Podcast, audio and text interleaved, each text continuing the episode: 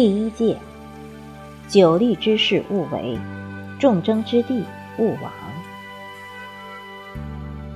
一直都能获利的事不要做，所有人都想得到的地方不要前去，微城莫入。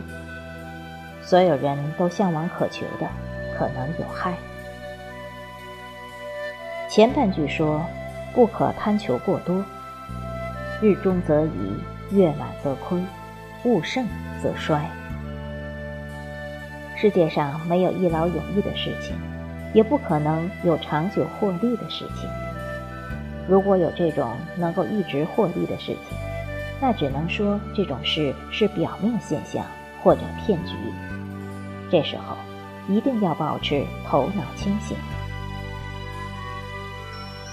后半句说的是安全，众人争执争斗的地方你不要去，容易惹麻烦或者招致祸患。《论语》上说：“危邦不入，乱邦不居”，就是这个意思。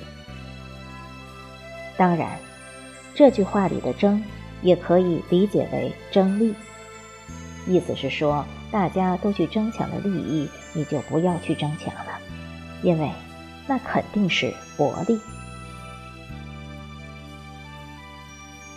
第二戒：勿以小恶弃人大美。勿以小怨忘人大恩。不要因为别人小的缺点就忽视他的优点，不要因为小小的恩怨就忽略了别人的大恩。人只要做事就会犯错，这两句话都是告诉我们：不要因为别人的一点小过失、一点道德上的小瑕疵、一点小恩怨，就全盘否定别人的好。忘记别人的恩情，《礼记》上说：“好而知其恶，恶而知其美者，天下鲜矣。”意思是喜爱一个人而知道其缺点，厌恶而知道其优点。这就是告诫我们，在待人接物的时候，一定不要太感情用事。一定要客观公正的看待别人的缺点和不足。第三戒，说人之短，乃护己之短；夸己之长，乃济人之长。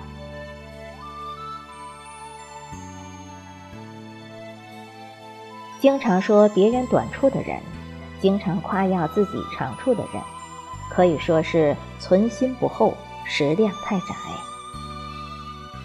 俗话说：“打人不打脸，揭人不揭短。”经常谈论别人的短处，夸耀自己的长处，不仅是情商低的表现，也必然给自己招来怨恨，埋下祸乱的种子。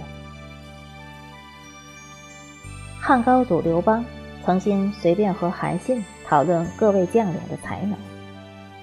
刘邦问道。像我自己能带多少士兵？韩信说：“陛下不过能带十万人。”刘邦说：“那对你来说呢？”韩信回答：“像我，越多越好。”韩信后来被杀，不能说与他这种性格无关。曾国藩这句话的意思，入木三分的。刻画出了这种人的精神肖像。那种经常谈论别人缺点的人，内心其实是借此在掩饰自己的缺点；经常夸耀自己长处的人，内心其实是嫉妒或者想掩盖别人的长处罢了。第四戒：利可共而不可独，谋可寡。而不可众。利益往往是众人都渴望得到的。如果谁独占了利益而不与大家分享，那么一定会招致怨恨，甚至成为众矢之的。刘邦攻克咸阳，却不敢占据其地；曹操能够挟天子以令诸侯，却终其一生不敢篡汉自立。他们都是怕成为众矢之的。所以，面对利益，一定要权衡取舍之道。谋划事情，一定要跟有主见的几个人一起，而不要与众人一起谋划事情。正如《战国策》上说：“论治德者，不合于俗；成大功者，不谋于众。”通俗的说，就是谋求特别重大的事情，不必与众人商量，因为谋求大事的人自己必定有非同一般的眼光、心胸与气度，自己看准了去做就是了。如果和别人商量，反倒麻烦。如果别人见识低下、心胸狭小、气度平凡，必定不理解你的想法，七嘴八舌会动摇你的意志，也会破坏你的信心和情绪。第五戒：天下古今之庸人，皆以一惰字致败；天下古今之才人。皆以一傲字致败。庸人就是普通人，一般的人。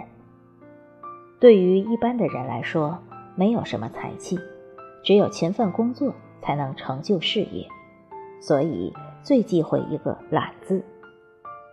而那些有才的人呢，虽然可凭才气走捷径，更容易成功，但也容易孤傲自大。固步自封，不肯向别人学习，这也是容易失败的。曾国藩是勤劳的好例子，他其实并不聪明，但是却能以勤成就大学问和大事业，可以说正是普通人的榜样。而如项羽、李自成等，占尽天时地利，却因为骄傲而败亡。第六戒：凡办大事，以实为主，以财为辅；凡成大事，人谋居半，天意居半。凡是办大事，首先需要有深厚的阅历和实践，并以才能作为辅助。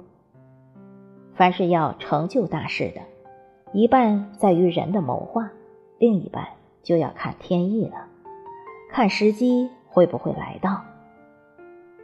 所谓谋事在人，成事在天。曾国藩明确告诉我们，办大事要以实为主，才气才能不过是辅助罢了。所以恃才傲物的人，往往难以成就大事。当然，这里的实不单单指知识。更指的是经验和见识，而人谋居半，天意居半，则是说，我们无论做什么事情，都要抱着尽人事听天命的态度，不要因为有自己不能左右的因素就不去努力，更不能因为自己努力了，最终却失败了而去怨天尤人。